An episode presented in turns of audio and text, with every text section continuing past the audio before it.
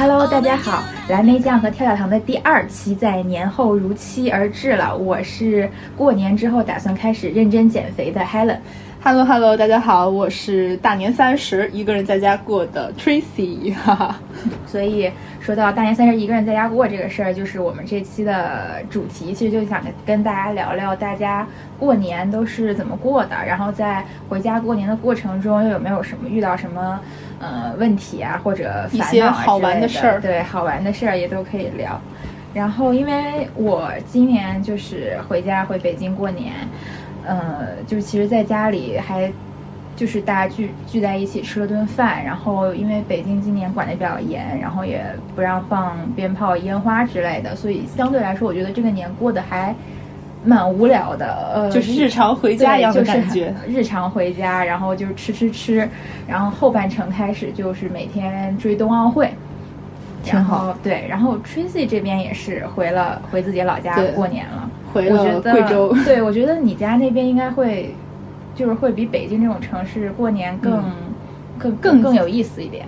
对，其实城市越小，年味儿会更重一点。对对对。但是其实年味这个话题，好像是从我记得我艺考那会儿开始啊，就有这个话题了。嗯。就是会专门去给艺考生做一些话题。你怎么看待年味儿越来越淡？嗯。然后这种东西，越就是我感觉现在年味的话，其实。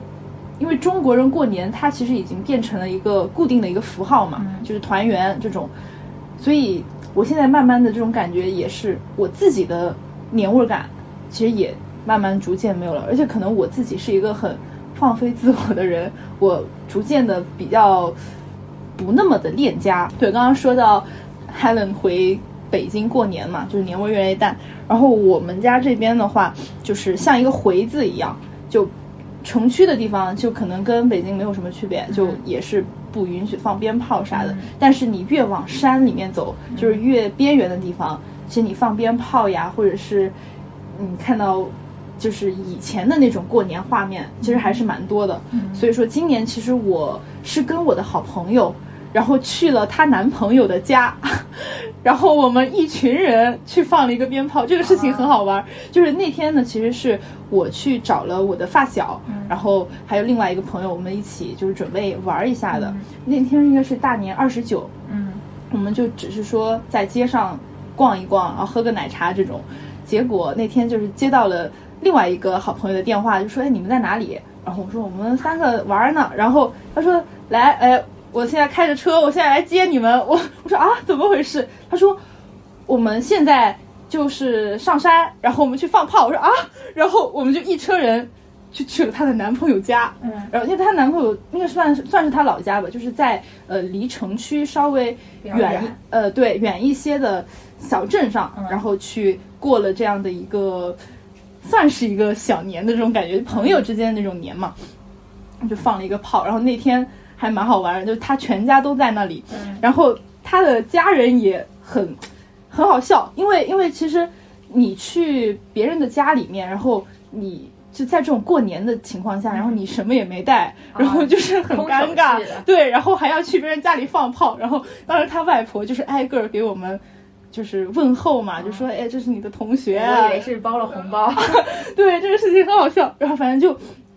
我们就坐在那里，就是很尴尬。然后他外婆就操着一口我们也听不太懂的非常非常贵州，因为贵州其实很深山里面的那种口音，我们是听不太懂的。他外婆就是说，哎，怎么怎么样，反正听不懂。然后就给我们开始发那个砂糖橘，然后我们坐在那里炫橘子。就那天还是挺挺好玩的，就这样的一个情景。然后后面我们就下山了嘛，下山之后。因为那天很晚了，然后大概已经快十一点了，我爸妈就催着我回家嘛。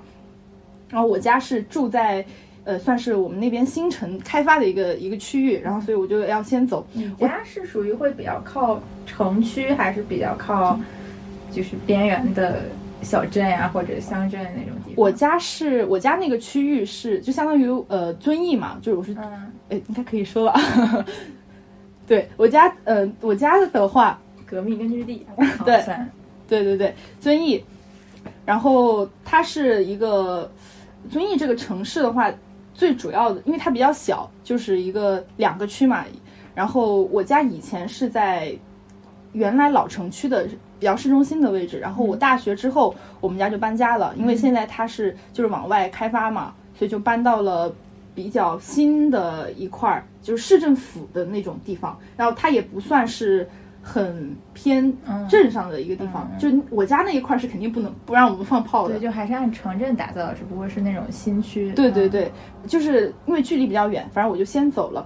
好，刚刚你说到了收红包这个事情，然后他们就是一车人后面下山，因为他们住的要近一些，所以他们就不着急回家，就去了，也是很好笑，去了我的好朋友的男朋友家里，他们去打麻将去了。嗯。他妈妈包了红包，然后人人有份，人人有份，除了你，除了我。这个事情也是在我后面走的那一天说啊，你自己不来，你自己要走。我们每个人都收到了妈妈给的红包。我说哎呀，现在就人家就成妈妈了，很好笑。所以你在你自己家现在还能收到红包吗？收不到，收不到。从什么时候开始就不给红包了？今年啊，那还行。那去年还是有的。我已经好几年。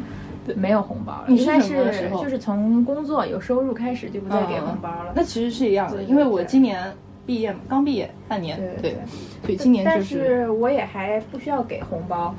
对我我们家更小的更小辈儿的孩子的红包就是我爸爸妈妈给我不给，我不出。为什么？你要出吗？我跟你讲，我们家这边的习俗我也不知道为什么，我们这边就是只要你工作了，你有钱了。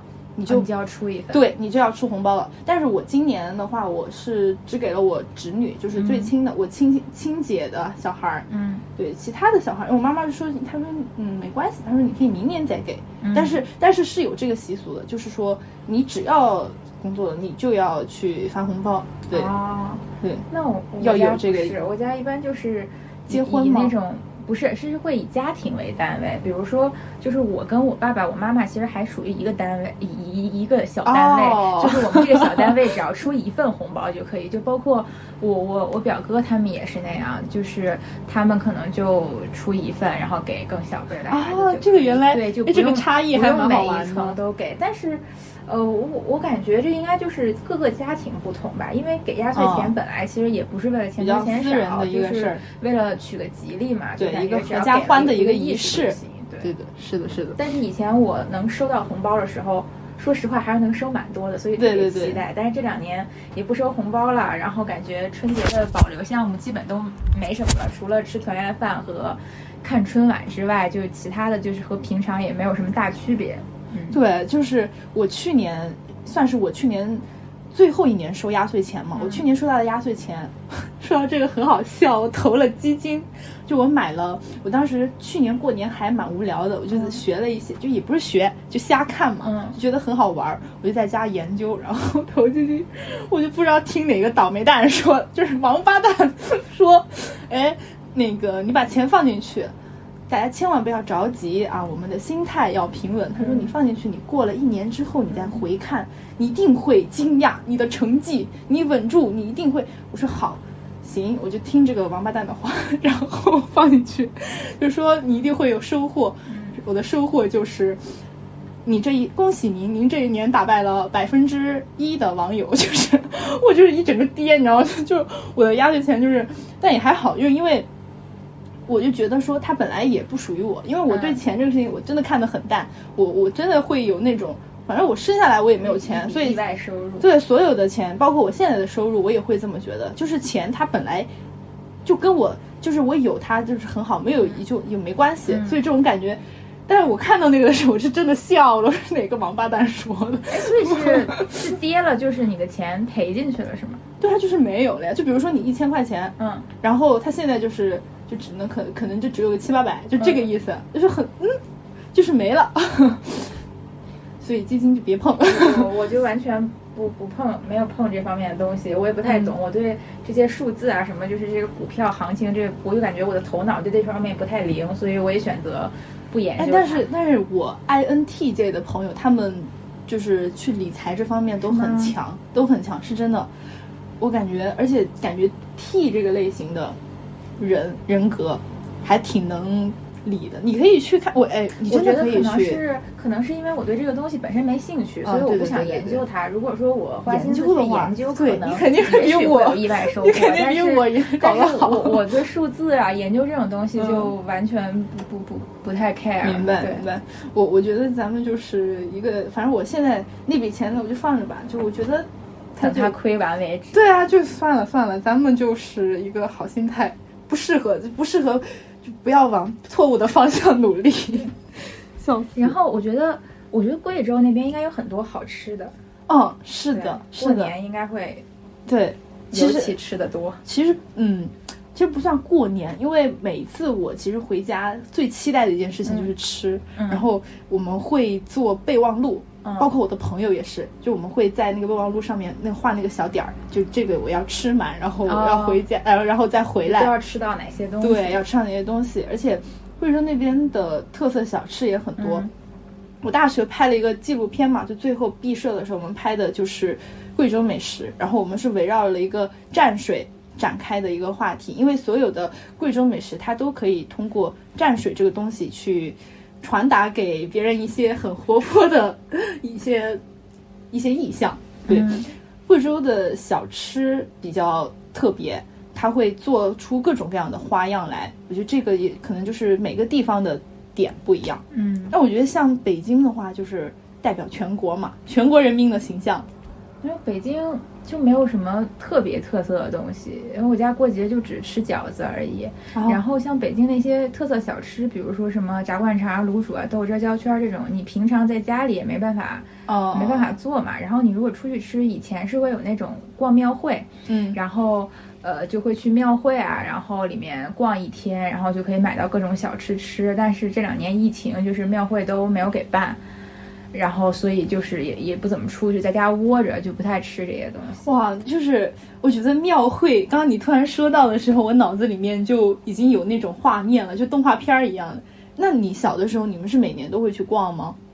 嗯，还基本挺好是挺好玩的我一般都会去逛，就是跟我爸妈我们三个人一起去逛。所以那个场景是跟那种我们看到的电视画面是一样的吗，因为我们这边是没有这种东西的。但你们应该会有，你们就是那种过年的集市、赶集之类的这种类似吗？我感觉没有，也没有啊。对，突然说到这个，我想到的一个画面是七月半，哈哈，太好笑了。我们这边的 全是这种陋习，呸呸呸，就是很好玩。我们在那个七月半的时候，呃，会有那种呃一条河，然后大家会去那个河边儿上面去祭祖，就是会烧纸什么。嗯就我小时候住的那个房子，它是比较靠市中心的，然后，呃，我们那边儿是有一条湘江河，它是一个绕城河嘛，嗯所以我家那个地方就是下楼就能够直接看到那个河的位置，就很好。然后有一座庙就在那个地方。当时我们七月半烧纸的时候，特别的人满为患，然后那条河就是被点亮，特别的漂亮。就其实我会觉 我会觉得这个就是很年味儿。你会觉得这个很诡异吗？好好笑呀！哎，但是你这么一说，我其实挺想去看看的，因为我感觉这种就是那种我我会在你武侠你的小说和玄幻？小说里看到你的画面出来了。对对对，因为嗯感觉你们那边就是比较偏，有点像那种。也有少数民族，就是那种嗯神秘的感觉。你们那里是不会也是什么是的是的下蛊之类的？哎呀哎呀，有 有的，真的有。就是，但但城市比较城市中心嘛，就是还是刚刚说的那个回字儿，中心的那个口的那个地方，这些东西，那你肯定是比较少见的。但是你越往山走啊，的那种神秘色彩的那种文化，对就很多。就感觉还很多挺好奇的。对，但是那条河是真的一圈儿，但逐渐的，就是随着刚刚也说到那个越来越淡的那个年味儿，其实你会发现，现在的话就是慢慢的可能会越来越少了，但是还是会有这样的现象，特别是，呃，我小的时候，我真的是看到那一整条河被点亮的时候，我觉得哇，就是对，但小时候不懂画面就很美。你小时候你不懂，你会觉得哇好漂亮，但是你其实你再深入想，人家在烧纸，哎，就是那种一些不好的习俗吧，但是也。我觉得也不能说是不好的习俗吧，只能说有点污染空气了。对，这个可能在在这种一线城市是肯定无对。你看不到的，因为蛮好玩的，它是一种传统的一些文化嘛，但是慢慢的就是在取缔，因为它会，你总的来说它不是一件和放鞭炮一样。就是的，包括我们现在去祭祖，然后你去上坟什么，都不能够再放炮了。嗯对，因为前几年有一段时间北京是就是限放，就是它有一定嗯区域和时间段，然后那两年就是刚刚经历了几年禁放之后，突然开放了，然后北京卖烟花特别火爆，然后我们家是住在高层二十多层，嗯还有一个大落地窗，所以每年三十的时候就是那种免费烟花秀，就是我。站在那个窗前就可以看各种各样的烟花来回来去不间断的放，基天本上哪基本上到越靠近整点十二点报时那个时候，你基本上听不到电视的声音，听不到我跟我爸我妈在屋里说话都听不到彼此的声音，因为外面全部都是烟花炮竹的声音，然后会一直放过十二点。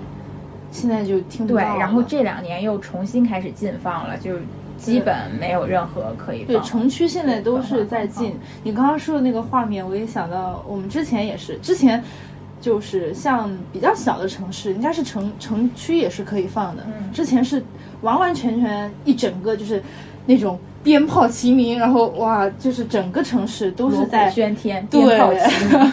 人山人海，黑土白云，就整个城市都是那种很喧闹的那种感觉，然后很激动、很兴奋，就是打上了兴奋剂。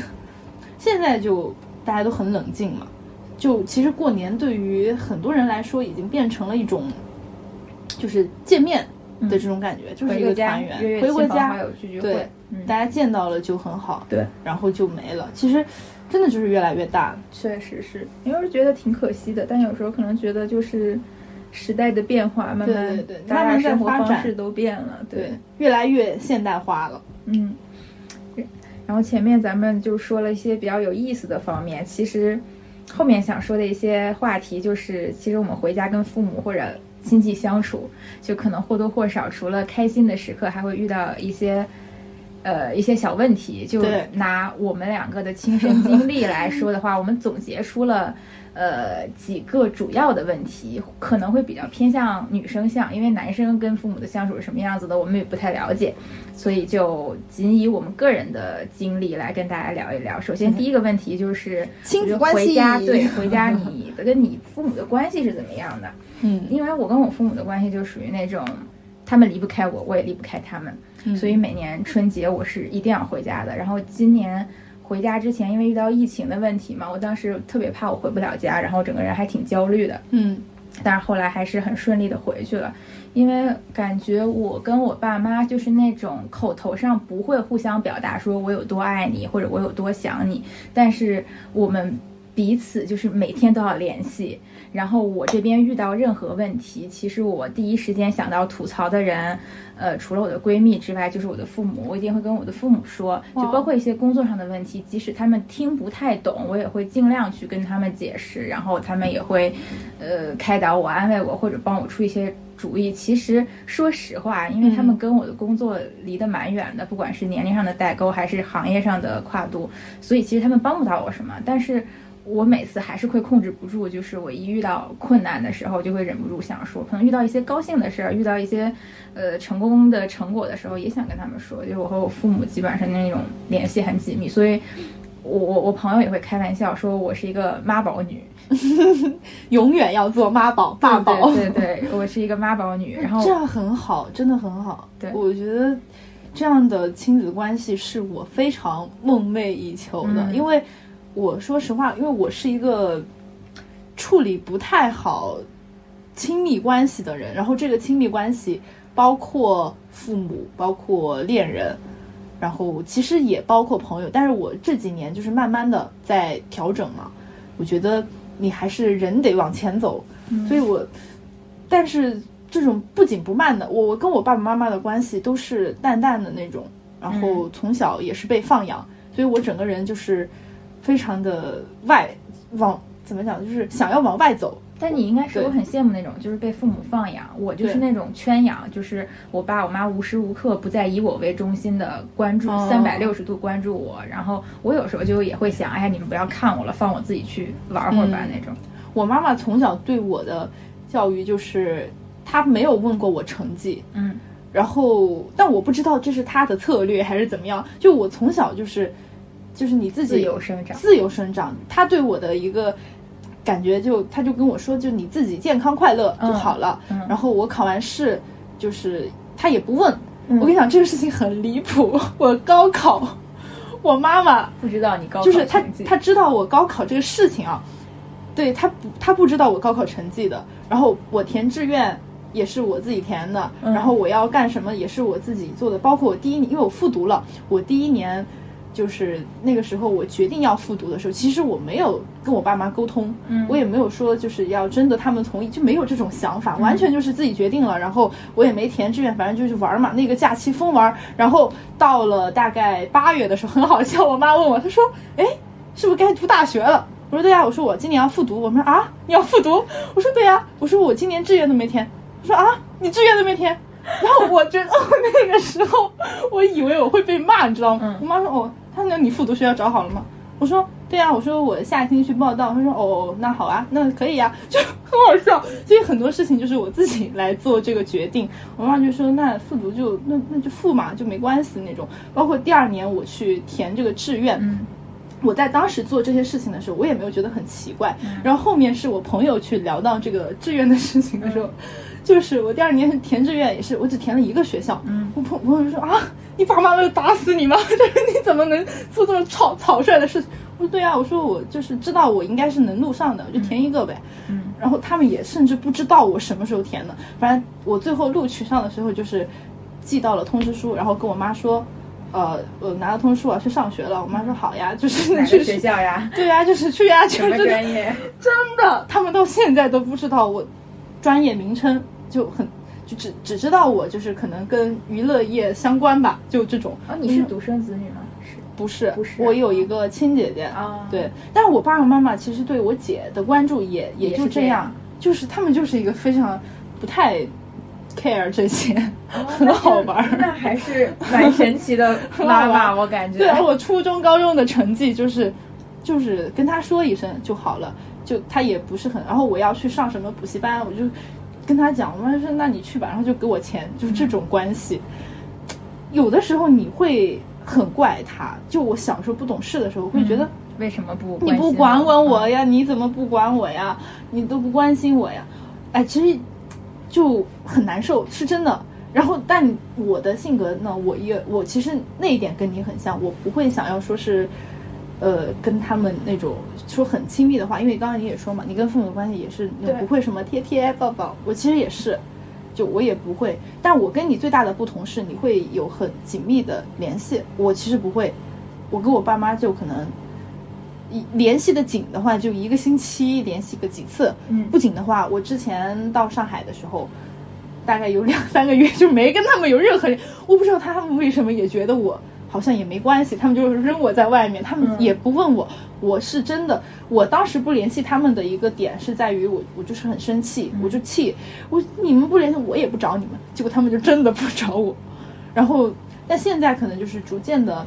觉得呃，可能真的是大家都有自己的事情要做，嗯然后本来他们也是这种观念，那也没关系嘛，就挺好玩的。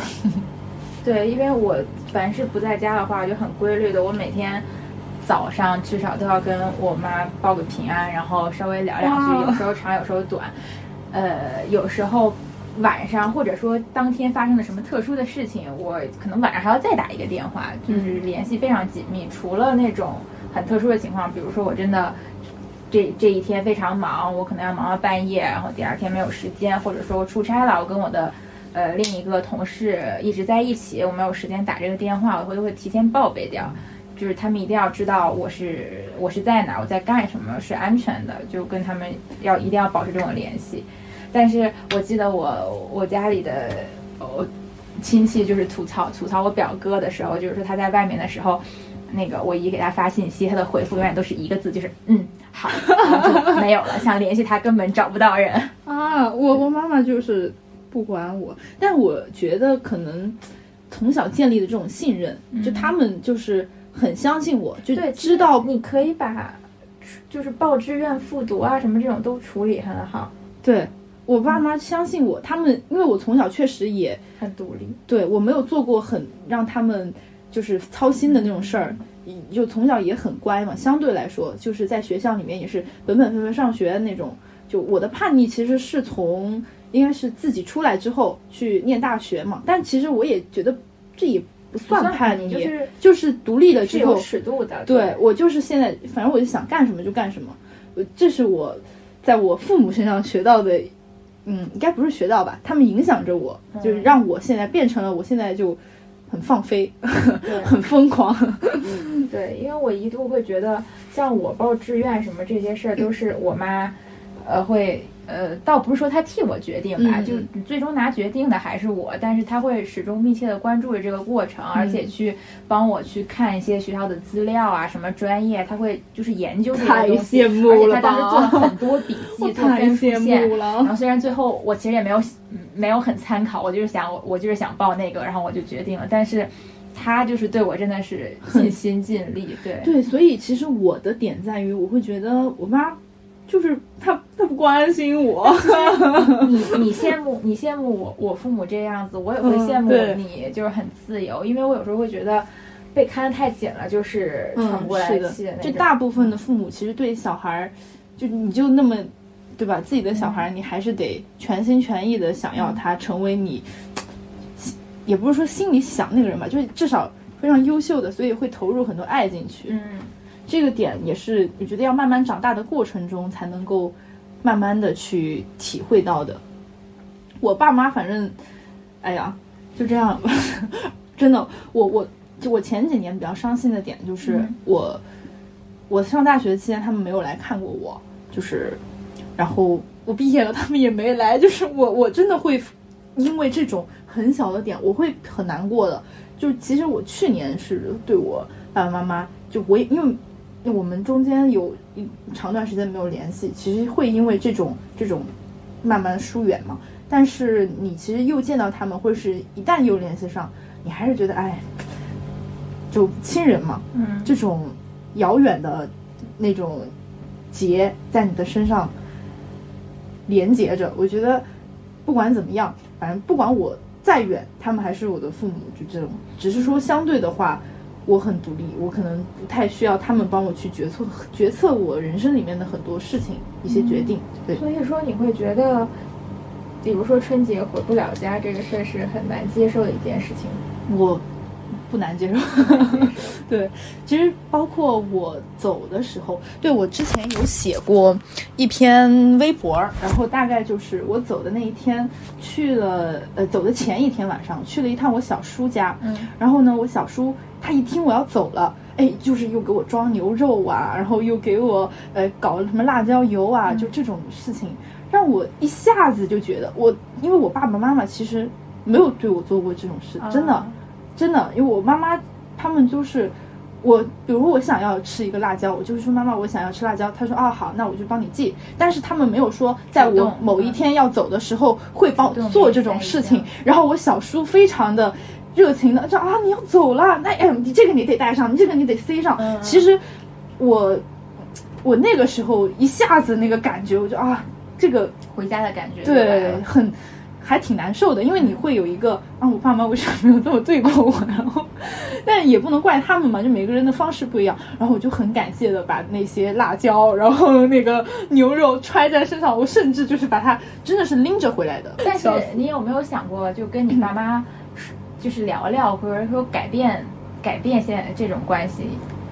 嗯，有想过，嗯，但是改变不了，嗯，因为他们就是这样的人，你也就是。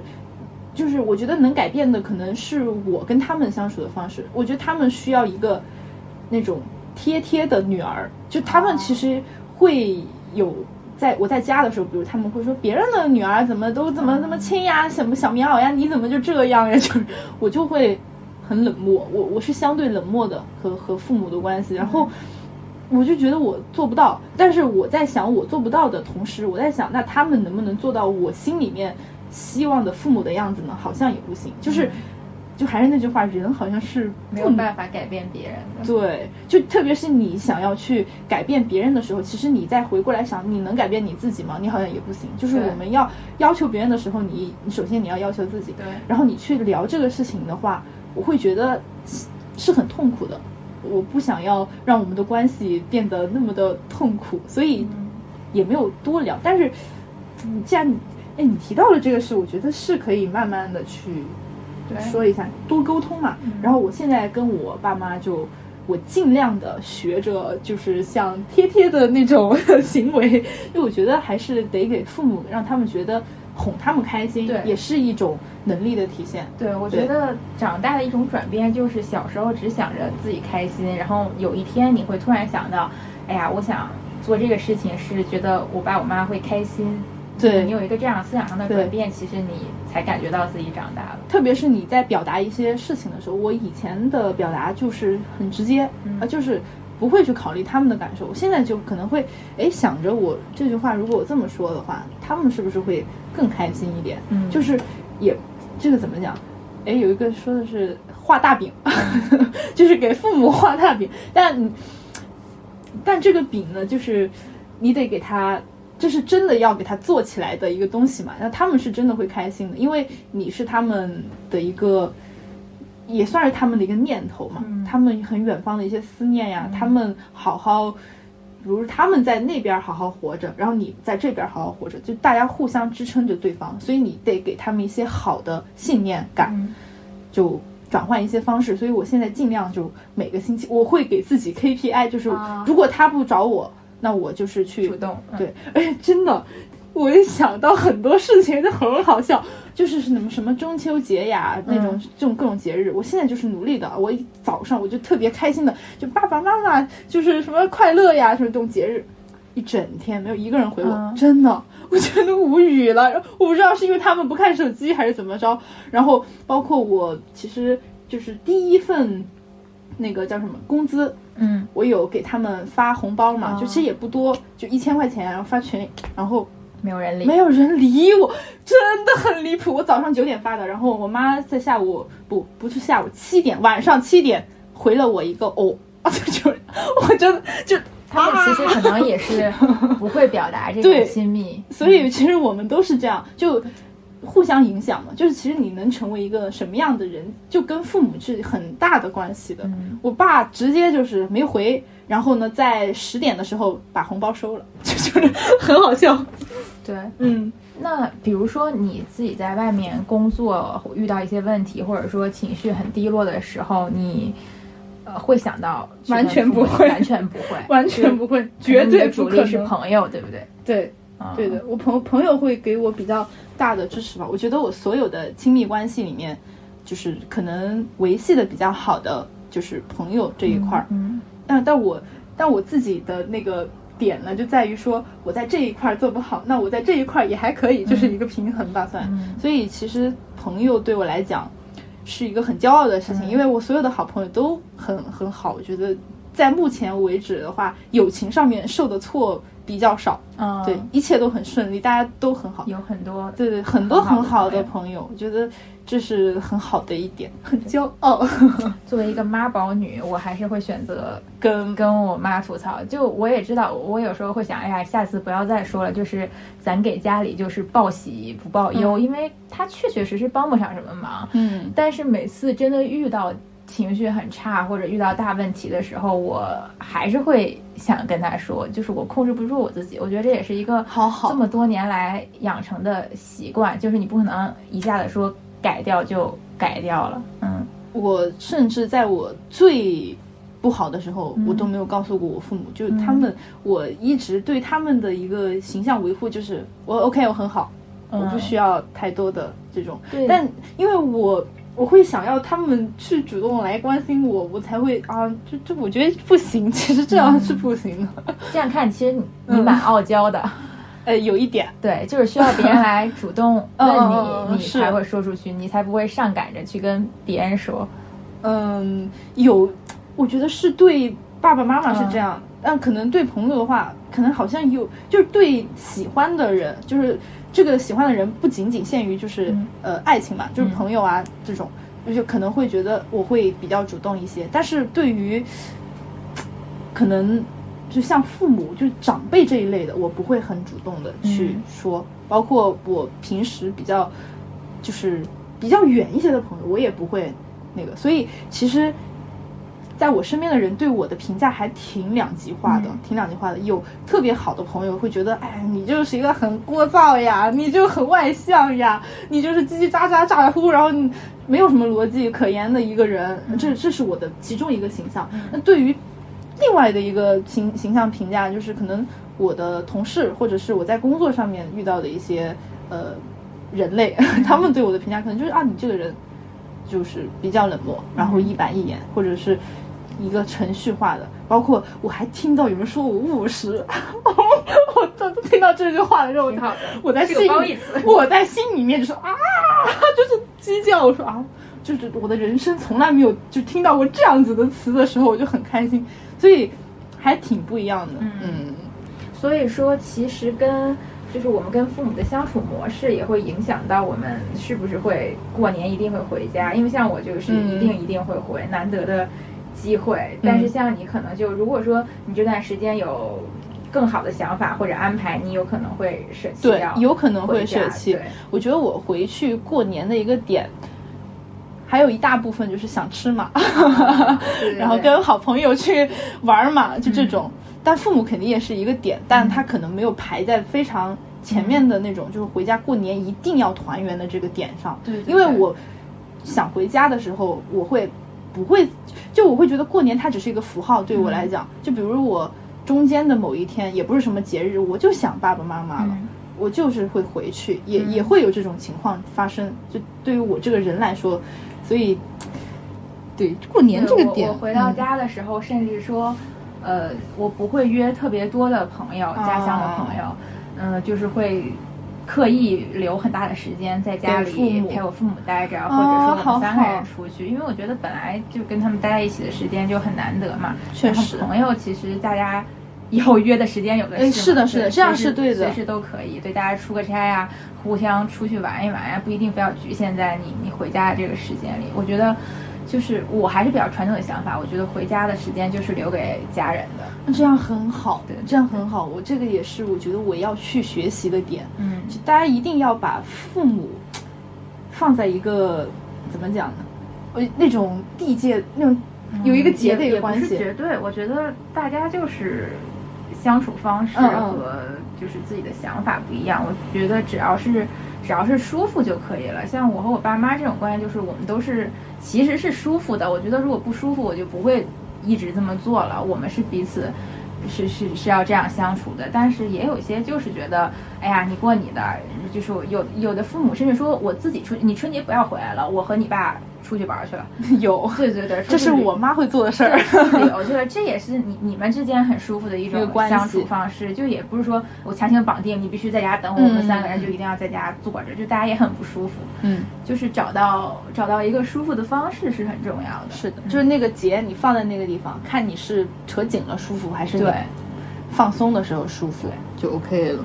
嗯，然后除了亲子关系这个事儿，还有一个我感觉是比较有意思的，就是你 家里人是不是会对你的 连番盘问，对你的工作比较有好奇心，尤其是，嗯，我觉得这个不是集中在父母的问题，这个是集中在你的七大姑八大姨，尤其是当你家还有其他的同龄的孩子做对比的时候，大家一到过年就会互相问，哎呀，工作怎么样呀？升职了没有呀？薪资多少呀？这种东西，蛮好玩的。哎，那所以你会被问吗？每一年？对，我会被问，而且因为我们家没有人跟我从事相关行业，然后他们就会一堆人围着我，就很好奇的让我解释我这个工作到底是干什么的，就是他们从字面完全理解不出来，而且会问一些嗯。很敏感的问题，很敏感或者很八卦的问题让我去说，但其实。我也不知道，因为我我的这个工作实际上干的事儿，可能跟他们那种表面上理解的那种刻板印象相差十万八千里。但是你又没有办法给他们解释的很清楚，因为你发现你跟他们解释完了，他第二天还是那么认为的。对你越解释，他越觉得对啊这个人怎么这样，你都不尊重我，反正 所以后来我就放弃了，就是大家敷衍敷衍，开心开心就过去了。但其实我是不太喜欢别人问我，呃，薪资啊什么这些问题的，我觉得嗯比较敏感，隐私对我也不会去问别人。对对对，嗯是的，对，这种也挺那个的。我我是今年到第二天的时候，我第一天没有人问我，我就很开心。我说，哎，今年的那个姨，哎，这些舅啊啥的，就都挺好。结果第二天咱们就是一个，哎，先上来问你，嗯，哎，你的这个另一半咋了？我当时心想，我刚毕业半年呀，怎么回事儿呀？然后就开始问嘛，我说，嗯，我说未来十年应该是不会结婚的，就是话题终终结者。嗯然后，然后我另一个姐就在旁边说，哎呀，打牌打牌，就不要说这个啦。然后，因为能看出来我就是不想再继续嘛，再继续对对对然后后面我就坐到那边去的时候，就开始，哎，你现在这个工作怎么样？嗯哦，我我可能不太会，真的是不太会处理这种关系。然后我就说啊，就告诉了他们我现在的职业嘛。嗯，然后我另外的那你现在，这个职业也不算是那种很传统的职业，对对会不会说出去之后，大家会觉得你会呀做什么呀，很不会，呀。然后我的那个姐呢，我不知道是她就是想刺儿我还是怎么地，反正她就说，哎，那薪资应该不高吧？我说对呀，很低呀。然后。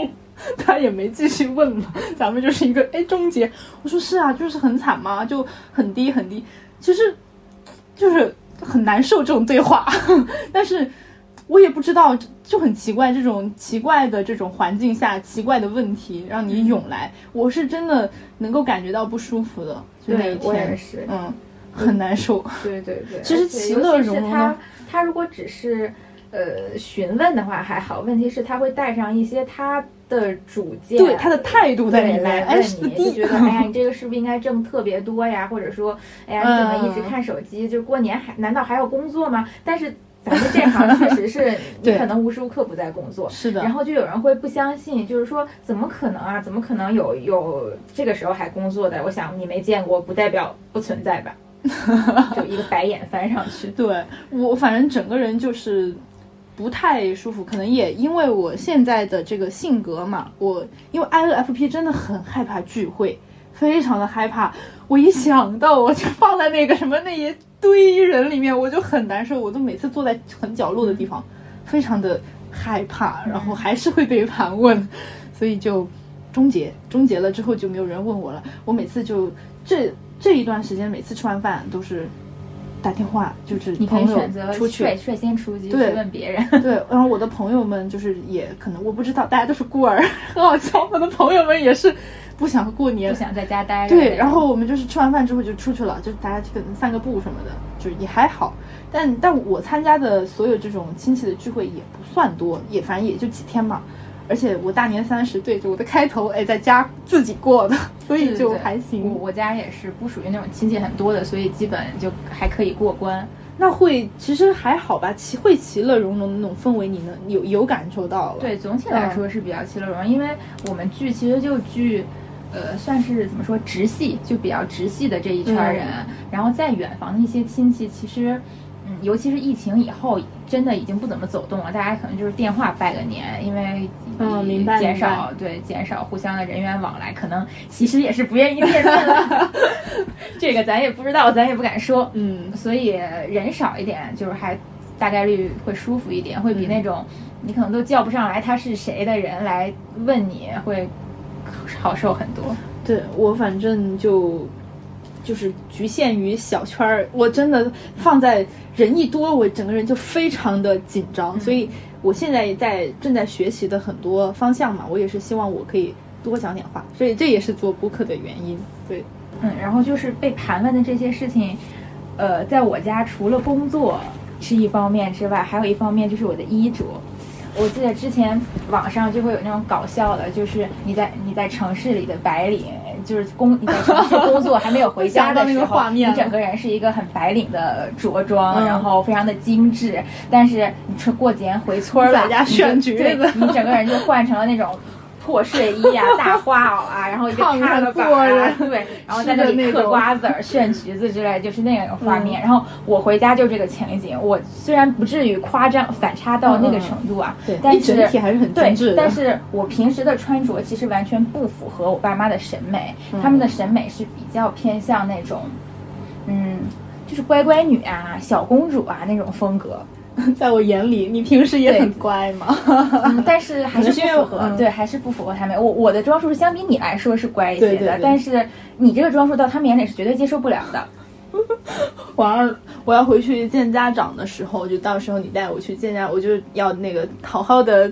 那个琢磨一番。对，所以我以前上学的时候也是，以前上学会，呃，周六周日我是回家的，然后我一至五的穿着是这样的，一到周五晚上我就会整个人换一套大换装，然后回家去。对，那你父母是很传统类型的爸妈？我爸我妈就是那种很典型的，她觉得我冷的类型啊，中国式妈妈。对她一定要干涉我穿什么，她觉得穿这个不好，穿这个太薄，穿这个今天有大风不能穿，就是她会管的很多，所以我在家的衣着就也很不自由。然后问题是他们又不懂现在的一些呃妆容呀什么这些东西，但他们还要品评。比如说我回家特别生气的一次，有一次生气到哭了起来，就是。我那个时候明明化了一个全妆去家里聚会，嗯，然后全妆一般是上眼影，然后下面眼睛会稍微扫一点点，嗯，是的，是的，但是我也没多扫，但可能因为我本身有那个黑眼圈，就比较眼袋比较轻的部分，他们就说你画了烟熏。他们坐在我我坐在那里，我妈就看我看了半天，她就说你怎么眼睛下面还要画那么重的眼影啊？我说。好奇怪，我说我没有画呀，然后我心想，难道是就是有可能是晕染一点到下面，但绝对不可能是他说的那种画的很黑很夸张。然后我说我没有画，或者就是晕染了。然后他说不，你绝对画了，你下次不要再画了，非常难看。然后我们俩就是一直进行这种无效的对话。我说我没有，他说我有，就是他不听我解释，你知道吗？他坚持我有。然后我们俩就。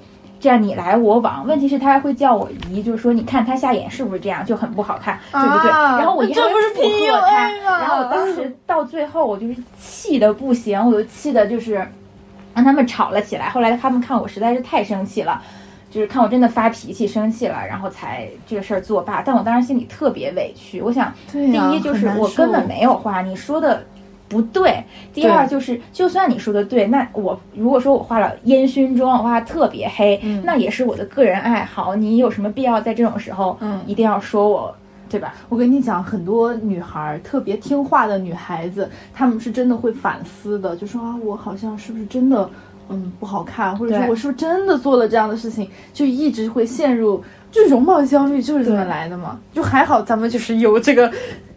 反抗精神。然后现在我妈执着的点是我的眉毛，我妈每天都觉得我的眉毛画的，呃，太短了，而且就是眉毛尾这边，她一直觉得我画的，嗯，我我也不太理解她的意思，她是觉得我这个眉峰挑高了，然后眉尾压的不够低，还是怎么回事？然后我说不可能，我有很多朋友甚至，呃，夸了我，觉得我眉毛画的挺好了。她说，她的。像我没像没听见这句话一样，继续说他的观点。你看，你这个眉尾要再画低一点，你要再画长一点。然后我整个人就 好无奈啊，一个瓶颈就是葛优躺躺着。对，就是他听不到我在说什么，就是那那段时，就是他只自说自话，然后就让人很气。你刚刚说到衣着的时候，我已我已经在就是生气了，我的熊熊之火，因为我这一次回去是真的被。就是被炸，就是那种很难受的被说了一一遍。因为我本身的自己的穿衣风格是比较夸张的，对。但我对于这个衣服的这个观念就是，只要穿出自己很自信的那一面就可以了。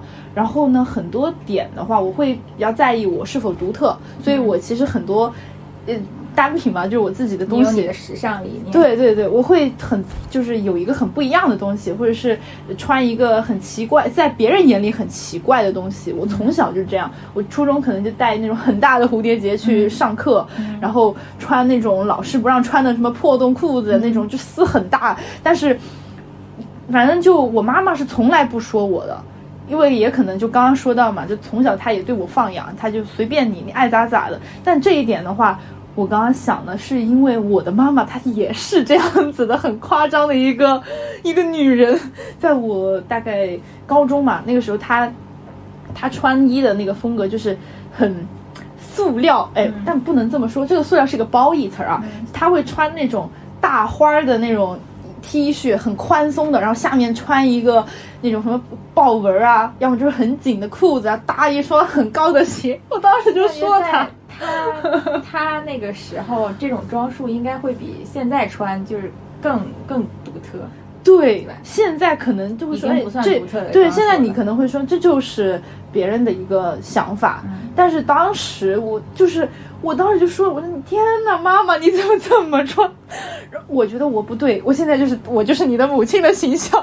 然后我妈就是也对别人有过这种对不好的批判。我我不是对我就是深深的陷入自责啊自责。她说：“我觉得这个很好看，所以我要这么穿。所以我后面穿什么，我妈妈也都不会管，对，也不会太管我。那你妈妈当时穿这些，比如说会不会嗯，你你你姥姥姥爷爷爷奶奶或者其他？”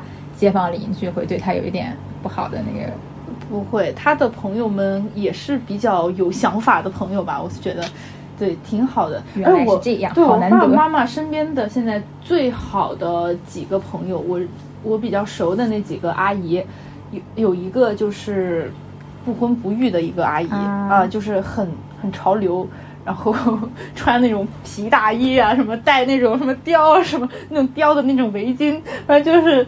蛮蛮可爱的，反正我妈就是一个整个很活泼的一个形象，嗯，所以她的这种态度和观念就很影响着我吧。我反正从小穿衣服就是随便，主要是她没有说过我，对她从来没有就是说你穿这个不好看。我妈妈一直对我的就是什么都好看，我觉得真的很难得，因为很难得。一般父母对女孩子的评价会有那种打压的成分。爸爸其实会的，我我之前就比如说，其实爸爸会说你不能穿的太短嘛，这种。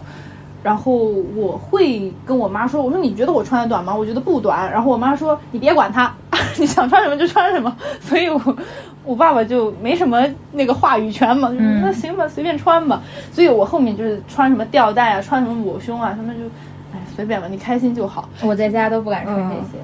我爸爸其实他特别，因为我胸口的地方有一块疤，这个就是比较天生的一个东西。然后他其实会说你。嗯，你穿衣服的话，其实最好不要把它露出来。我觉得这个可能是父亲也是对女儿的一种关怀嘛。嗯，我我的话，我就是很叛逆的那种，去说我说我说就是好看，我说我就喜欢穿低的。然后我妈就说你别管他，所以还蛮好玩的。不行，我在家就尤其不能露肚子，也不能露腰。哎。等一下，我们好像说跑偏了，因为我这个是我爸妈对我的态度啊，所以我穿的嗯，算是稀稀里古怪的去去过年嘛，有那种亲戚聚会的时候，我戴了一个呃全头就包头的一个猫耳朵帽子，全部包住，然后我就去过年了，然后我的什么那种姨啊啥的啊姐那种不太，然后那种不太很会说话的姐就看着我说。你穿的像个神经病一样，就哦，他们原话，这是原话，直接说。我当时就是气炸了，如果是我，我就不说话呗，就因为你没有必要，就是跟他有这样一个冲撞的一个行为嘛，所以就这个事情就过去了。但是真的很生气。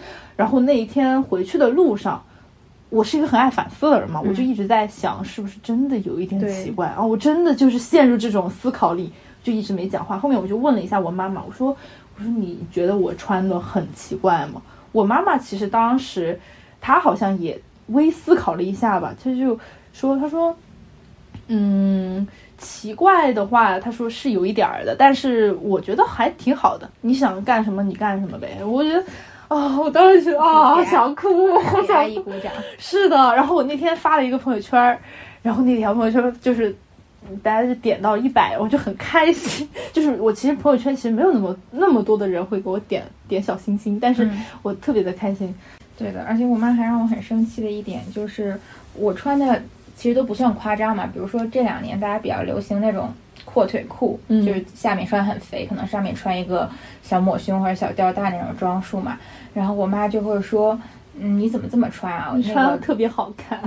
我没有，我妈会说你怎么这么穿啊？是你为什么要穿这么肥的裤子？然后我从来没有见过人这样穿过。但其实我妈是个宅女，你知道，嗯我妈很少出门，我妈完全不了解现在年轻人在穿什么，她就只凭从她家门口路过的几个大爷大妈身上，天你怎么能看到现 我在在想，对现在流行什么的？然后嗯她她她就会说我没见过人穿，所以就代表我不能穿这个东西。我在想，我要是去你家的话，你的妈妈看到，天哪，你交的什么不三不对我妈？，我妈曾经说过，说你为什么总买？你怎么没有一件衣服是能看的？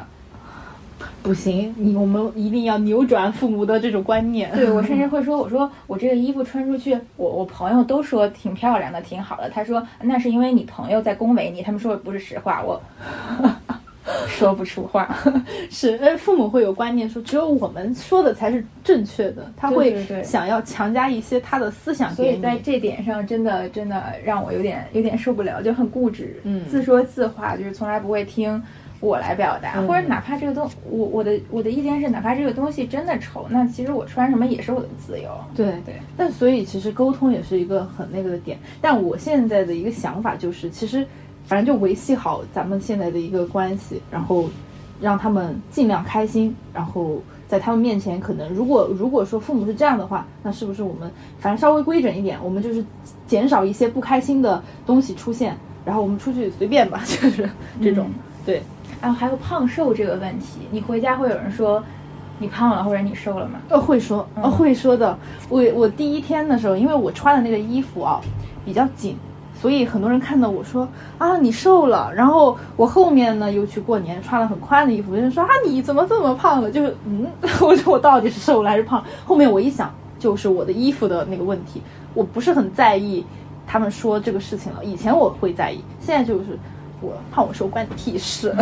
因为我确实是胖了，但是我我家里人的观点是，他们一直觉得我胖一些、圆润一些，对，是会显得好看。他们就说你胖的很好，你就保持这样，就现在这样好看。然后我心里就是我不要，我要再瘦。完蛋了，你心里想的一定是完了完了，你让我保持，你还是觉得我很好，完蛋了。对我的就是他明明是在夸我，但是我好像也不很难是受很开心的样子。我突然想到很好笑，就我发小，因为经常去他家玩嘛，嗯，然后他妈妈妈就说他：“呀，你是瘦的，你个二指脸，你怎么这么瘦呀？”然后他就特别的开心，他就是他就笑，特别好玩。他妈妈就是他妈妈是真的在骂他那种，你看你这瘦的丑死了，这怎么这么难看？然后他就特别开心，嗯，好，就是还蛮好，玩的。有一个很有意思的就是，像咱们女生用那个头发，不是很喜欢，比如说放到前面来，嗯这样既可以修饰一下脸型，挡块脸，可以显得脸小。然后我回家的话，我妈就特别喜欢让我把两边的，就是散着的时候，让我把两边的头发都别到耳后去，露露出我整个脸。我妈的说法是：你的脸也太小了，小好难看呀。好开心听，我当时听到这句话，我说我惊呆了。我说妈妈，你是认真的吗？就是首先，就是我这个脸跟跟跟那些明星比，肯定不算小，但是在路人当中算还可以的，就是脸很小，算还可以的。我说人家都巴不得就是要我这种巴掌脸，就是脸越小越好，嗯嗯越小越好。你居然嫌我脸小难看，对他们会觉得有那个观念是什么有福气，哎，一定要大大的脸，然后我我五官妈我妈妈真的很喜欢那种娃娃脸的长相。那你妈妈喜欢我这样的脸，我要装扮一套，就是那种我已经想好了，就就是那种 小小女孩的打扮。我妈很喜欢那种，就是圆圆脸、娃娃脸，然后就是可能有个几头脸，或者说梳个那种娃娃头。哦，明白。对，然后我我这种我的衣着装扮和我的长相就是完全不太符合，所以她从来没有说过我，就是评价过我好看，啊，不行，还是要说的。没有，她从来没有称赞过我。我妈妈会时不时的说说一夸夸一下我，就是说什么样都好看，就这种，我就很感谢她，嗯给我很多自信。其实我觉得女生真的很需要这种鼓励。对，但是但是我我是真的一个嗯算是内心比较缺乏自信的人，所以慢慢的在改变。我觉得这个就是所有的女孩子一定要相信自己是最美对的。这点，我觉得就是要交给，一般交给朋友们，像我和我的朋友们，嗯就是就会大家会互相给予肯定。但是你是真的很好看，就是我要描述一下 Helen 的长相 露，漂亮、精致、脸小，哎，真好，就是我就是为我的朋友们骄傲。是的，就是父母之间如果没有得到这份，跟父母之间如果得不到这种正向的鼓励的话，我觉得相应的就要在朋友朋友身上弥补一下，因为就是因为我知道很需要，就是女生女孩子是很需要这种正向的鼓励的，所以当我有朋友就是比如说穿着什么，或者说对自己的外貌产生一些质疑的时候，我就会立刻去肯定他，好善良。但是我我知道有很多朋友，他们也也也有过那种被朋友互相。PUA 的那种情况，不是真朋友吧？就是很塑料了。不是会有，就你是别人去架子你，就是可能有那种说啊，真朋友说真话，你今天这个不够好，然后就直接说，我说啊，那嗯，会很难受吧？我一般不会那样。我觉得即使是确实有问题提意见，也会嗯。我觉得语气还是不一样的，就是你还是能看出这个人是在就是评价你或者鼓有点 PUA 或者攻击你，还是说是真心实意的在帮你。哎，用重庆话来讲，就是他是在蕊你，还是在 哎那个你那个就是蕊儿，就这种感觉，就是有一点哎呀，你这个啊，对 对的，你能感觉得到。但我身边的发小的话，他们就是。很好笑的，他们就是会先嘲笑你，然后再鼓励你。但其实他们跟你开玩笑，你是能看出来的。就大家把很很会把握那个度。对你知道，我每一次真的是每一次我回去，比如说我有一些比较夸张的装扮的时候，我的发小们啊，朋友最好最好的那几个人，他们就是说：“天呐，我要立刻搬家！”我当时没有明白什么意思，我说我还特别天真的，我说啊，为什么？他说：“我要搬去你找不到我的地方。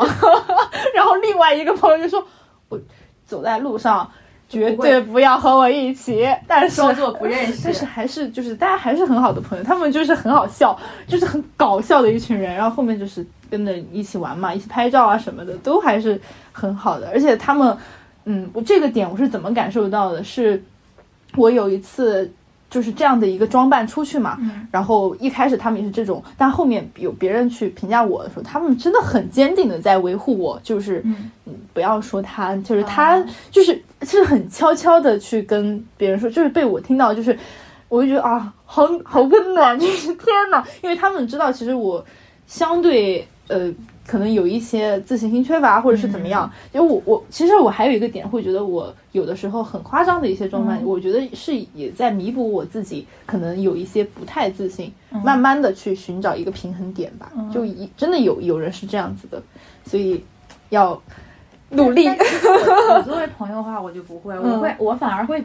很喜欢，或者说很羡慕那种，呃，就是有自己独特的装扮，或者说喜欢一些夸张的事物的人。因为第一，我觉得就是他敢于有自己的风格，本身就是一个很优秀的品质。第二，就是如果他真的能搭的很，就很考验搭配和驾驭的功底啊。如果说他真的能穿的很好的话，那就说明他在审美上也有很多值得你学习的地方。然后我是很佩服的，因为我觉得。我只能驾驭一些中规中矩的东西。其实我很喜欢一些比较夸张的，但是我一直觉得我搭不好它。对，所以我挺对对对，所以我遇到这样的朋友，我一定会就是很正向、很积极的去鼓励他。你知道我现在的那个一个表情包，就是流泪猫咪头，就是你认为的 INFP，然后有一个头，然后实际上的还是那个头，太好笑了。然后刚才你提到你家里对你。各种盘问的时候，就说到了一个事儿，就是，呃，你家长今年就有问到你有没有对象这个事。我靠！因为我真的是千万我都没想到，我怎么着我都想不到吧？咱才毕业啊，这个半年，半年刚毕业的一个踏入社会的小女孩，一回家，哎，啥时候就准备着？就啊，就是一个懵掉了。我就觉得中国的家长们就。你看，你上学的时候啊，早恋把腿打断，嗯，但一毕业立刻给我结婚，哎呀，这不可能，就是真的是，这是挑战人类极限了，这个是 完全的，就我感觉你的话应该就是会被盘问，对对，一直盘问的问题，对我觉得我们你是怎么化解的？留到最后的这个问题就是，呃，像我这样可能卡在。呃，三十上下的单身女性每年过节最发愁的问题，被催婚和安排相亲。我有去前两年有被安排过相亲，期待而，且好想知道你的而且去化解情况但是就是很尴尬的吃完了一顿饭，就我很明确的表示了 no，就没有然后了。然后今年就没有人再提相亲这个事儿，主要是我觉得他们手里已经已经没有适龄的资源了，适龄。也没有适龄的资源了。但是我我家里我爸妈和我就是亲戚，他们的观念还是比较传统，就是那种他们会对我说直接当面对我说啊，就是嗯说你这个年龄是要赶紧抓紧时间考虑呃找对象结婚了，因为女生就是随着年龄的增长是贬值的，等你过了三十岁，你想再挑你就呃没有去挑的资格了。他们是会真的当我面这么直接啊说的，对。那很难受吧？就、嗯对，虽然整个说你知道他们是真的真心为你好，但是你还是不太能接受这种观点。那你是怎么去回复他们的呢？那我现在已经不回复了，就因为你没有办法说服他们。嗯，是的，就对，没有办法沟通，就是没有办法改变嘛。一个人的想法是很难改变的。就我没有办法说服他们，但是另一方面，我也我真的对着相亲对象思考了很久。我想，哎呀，有没有可能就是我俩在一起，就不说结婚，就相处试一试，然后最后得出的结论就是 不行行不行，受不了受不了。一分钟都待不了。对对，就是那种，嗯，其实你看相亲对象，就首先你对他连一种当大家当朋友的那种冲动都没没有就你如果认识一个你很感兴趣的新朋友，就是不管是同性异性，你肯定是想，哎呀，我立刻拉着他有说不完是的的话，然后第二天也想联系，第三天也想联系，第四天想约着出去玩儿。但是你对面坐这个人，你俩感觉已经聊干了，就想不出下一个话题了，那就说明你俩对不上盘。完全没有火花，对对不上盘会有任何的那种跳跃的感觉，就是对期待要跟他下一次见面，对很难受呀。对，我就还哎是选择我的依从我的内心，就是嗯，拒绝。拒绝。对，我反正还算相对自由吧，我我因为你我就是年龄还还小。对，但是我可能到可能五年或者十年，我真的很明确，我觉得我真的有可能走上一条不婚不育的路，就是我觉得这个是随着一个思想的改变，慢慢的会有这种意识，说我们到底是不是应该真的要结婚？结婚这个事情好像。它是一个传统吗？就你会想很多，就我是人，我就必须得结婚吗？嗯是吧？那我不结婚我也可以啊，我也没没关系，我好像我自己也过得很好，就就是慢慢的会想很多事情。但当然，如果我也不排斥说真的有一个伴侣来爱我，我完全不排斥，我也很想要去寻找这个这个人对，去寻找这个爱人。而且我觉得去寻找这份爱，就算是我人生里面很重要的事情。对对对但遇不到，那就没有办法，就完完全全不会妥协的类型。对，也不会说违背自己的内心随便将对就一个对象。对，那这个东西我会觉得它更像是情感寄托嘛。嗯就你喜欢的这个人，他到了后面，他从爱情到亲情之后，慢慢的变成这种寄托以后，那如果说他不是个人呢，就也是一个值得我们去想的一个问题。就比如说，他有可能是一只猫，嗯是一只狗，到你老了之后，你最后你他跟你陪伴的这个时间，那这个其实就变成一个陪伴的一个话题了。嗯，对，因为我其实可以理解我父母的心情，因为他们是觉得，呃，就虽然我现在的第一情感寄托是我爸妈嘛，因为我有问题嗯。就会先找他们，然后我也有我自己很稳定的朋友圈子，但是有可能父母毕竟只能陪我们一段路，他们不可能一直陪着我们，而且随着他们年龄渐长，就有很多。觉得照顾不到我，力不从心的时候，然后我妈就会觉得说，哎，你如果这个时候有，就比如说我跟他们吐槽工作什么什么不顺的时候，他们就会说，啊，你这个时候如果有对象的话，你就可以跟他说，他一说不定你们两个就是都是同在社会上工作的人，他更能帮你解决这个事情，帮你排解这个心情。对，然后你的朋友也会不断有人可能去谈恋爱了，或者甚至说去步入家庭有孩子了，他也没有办法在你需要的第一时间赶到。那你是不是需要这么一个人来嗯照？而且我们是女孩子嘛，就总觉得要有个人代替爸爸的职责来，就是关照你一下。是的，是的对，就父母的想法一定是出发点真的是很好的，包括我爸妈其实也这么跟我说过。我妈妈今年还说，她说你是不是应该去谈个恋爱什么的？我说我找不到呀，我说我没有啊。她说你在你现在这个年纪就是很好的年纪嘛，青春的时候，然后可能步入一个慢慢的成人，哎，她说你应该是需要。去体验这种很美好的时光的，我说可是我找不到呀，那怎么办呢？你不能，就是说不能说是我到了这个年纪，我就必须做这个事。我现在越来越觉得可以不做，啊，就是每个人的选择嘛。因为我我完全不能将就，然后我觉得找不到其实也也还行，就自己也挺好的。而且这个状态，我我是觉得啊，越来越觉得说。谈恋爱的人，他就是不断的在谈恋爱，就是因为他那个状态是很稳定的。然后单身的人呢，他也会就一直单身。我我不知道为什么，我身边的人好像真的是这样子的，就是谈恋爱的人，他谈了就会，他可能会有空窗，但他的空窗期很短。对，就是一直谈，就是要么就是那种很稳定的，一谈谈三年，然后可能有一段空窗，然后下一个一谈谈五年。就我身边很多这样的朋友。然后也有那种谈了可能一个月两个月，然后分了，然后下一个一个月两个月，但中间就是一个接一个嘛。嗯，那咱这种就是一直没有单哎单着就单着，就是 就我觉得人他是谈恋爱这个事情对我来讲，他也算是一个跳出某一个圈的一件事情。嗯，但我在想别人是不是也是这么怎么这么感觉的？嗯，所以就可能很难找，而且就随着年龄。渐长的话，你的阅历渐长，其实你看人的条件是更苛刻的。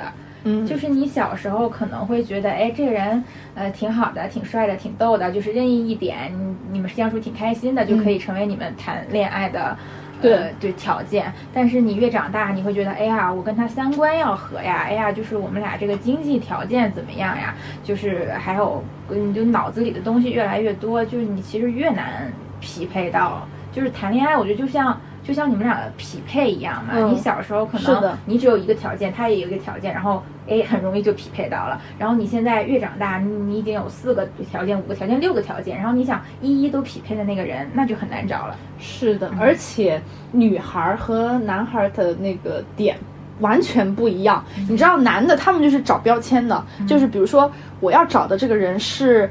呃，一个我需要一个漂亮的，一个多金的，一个事业有成的。哎，这个标签其实你可以抓到很多人，比如说 A、B、C、D，他们都满足满足这个条件情况下，男的就是 A、B、C、D 我都能谈，我不一定要喜欢，是真的。嗯，但女孩就不一样，女孩就觉得说我 A、B、C、D 满足的情况下，我最重要的点可能是我要喜欢，你去匹配他的。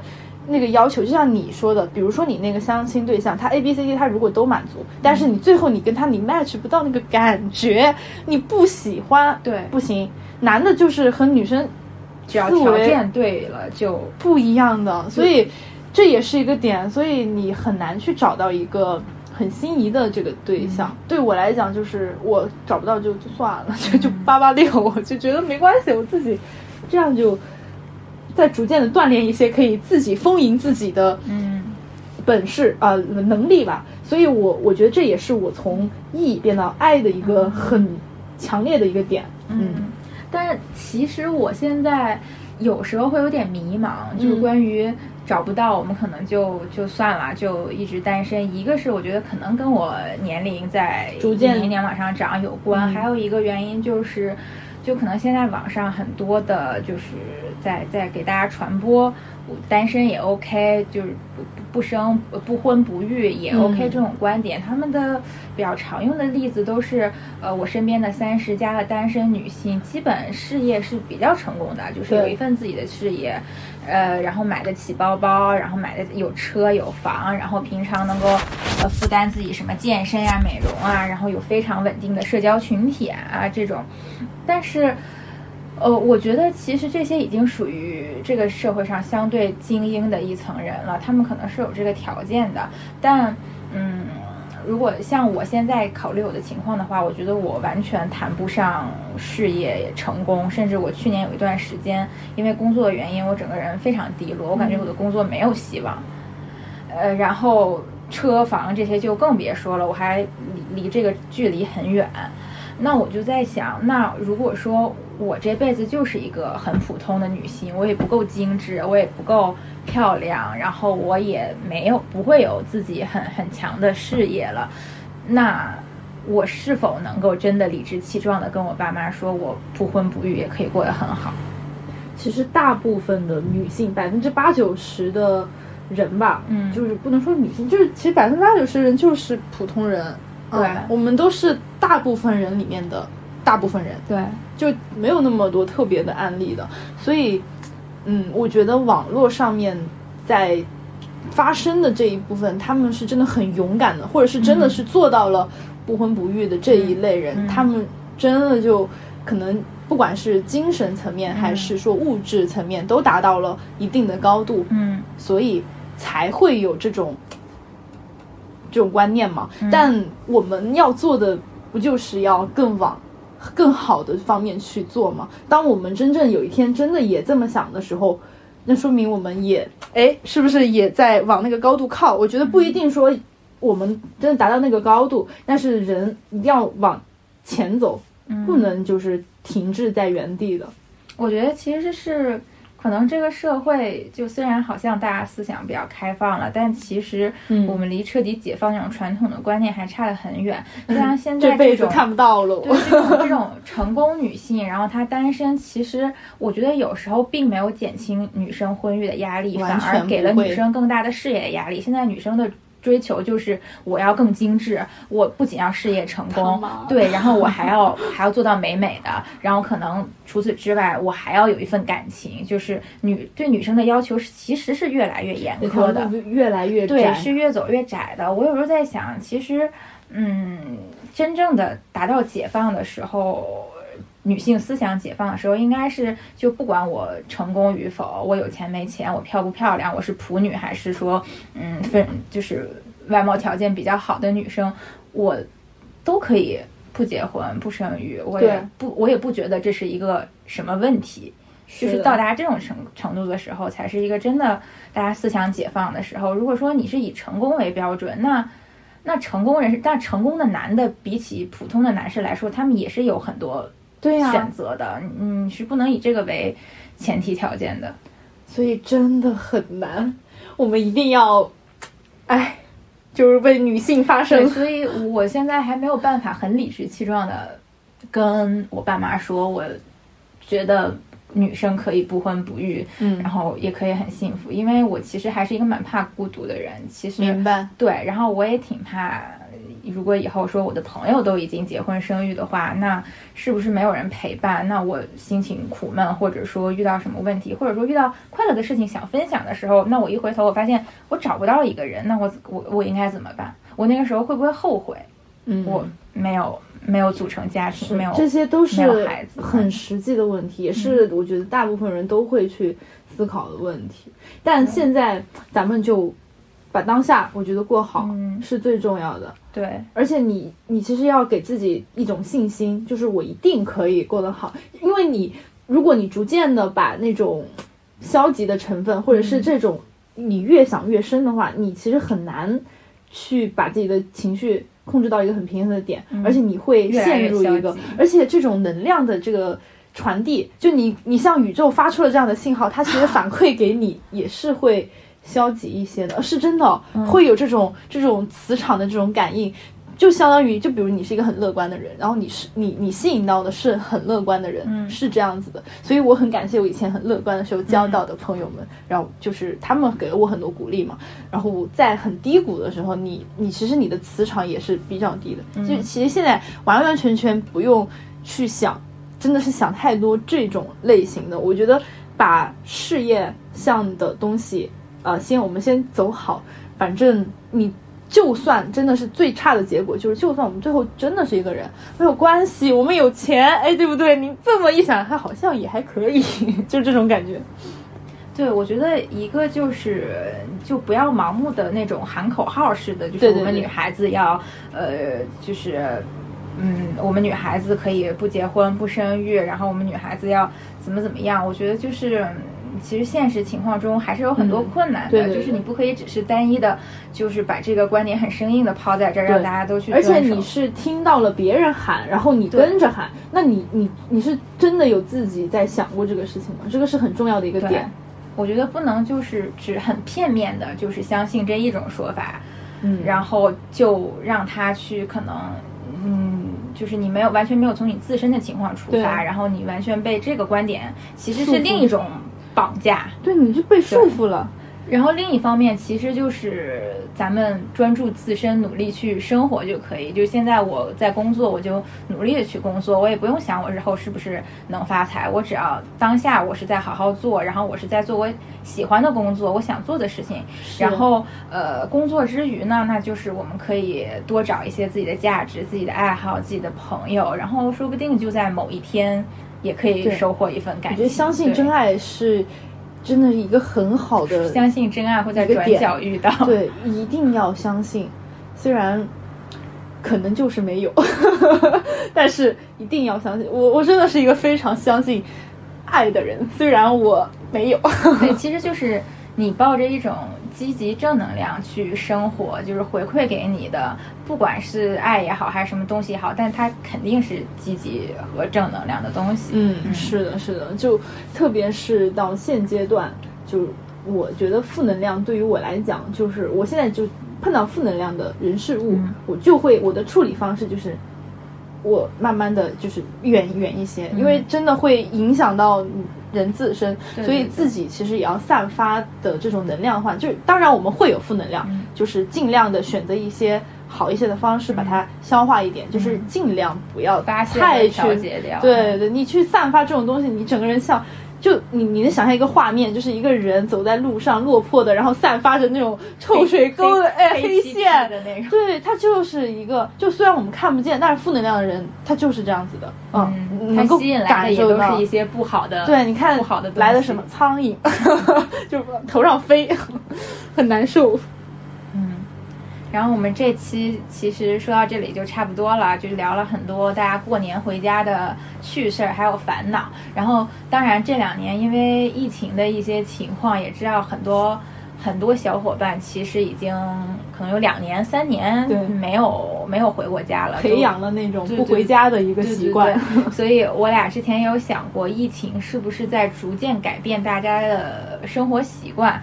就比如很多人说，哎呀，到第三第一年我没有回去的时候，我整个人觉得特别难受，特别孤单。但是到第三年，我已经很熟练了，就是约了几个朋友，大家已经安排好了一晚上什么唱 K 啊、喝酒啊、聚会这种事，已经觉得，哎，回家好像不那么必须了。对，嗯，这是一种我听到的一种观点，还有一种就是，呃，因为今年回家返乡有一些政策，可能就比较一刀切嘛，切了也引起了很大的呃，就是网上的反反响，就有人会觉得，哦，我其实就是想回个家，为什么这么难呢？对，就原地过年嘛。对对，为什么为什么就是要用这种一刀切的政策来来更来说恶意反用对恶意返乡这种东西来来限制我？我其实只是想回家看看父母，看看亲人而已。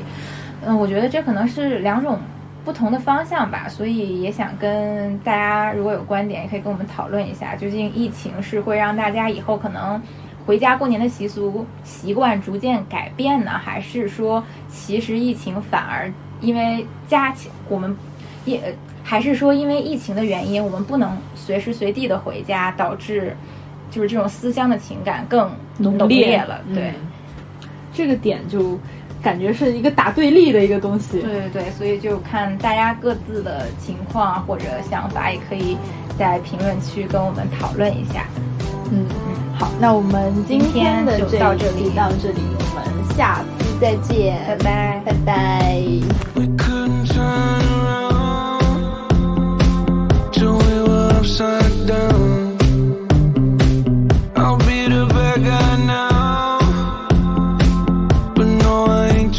world.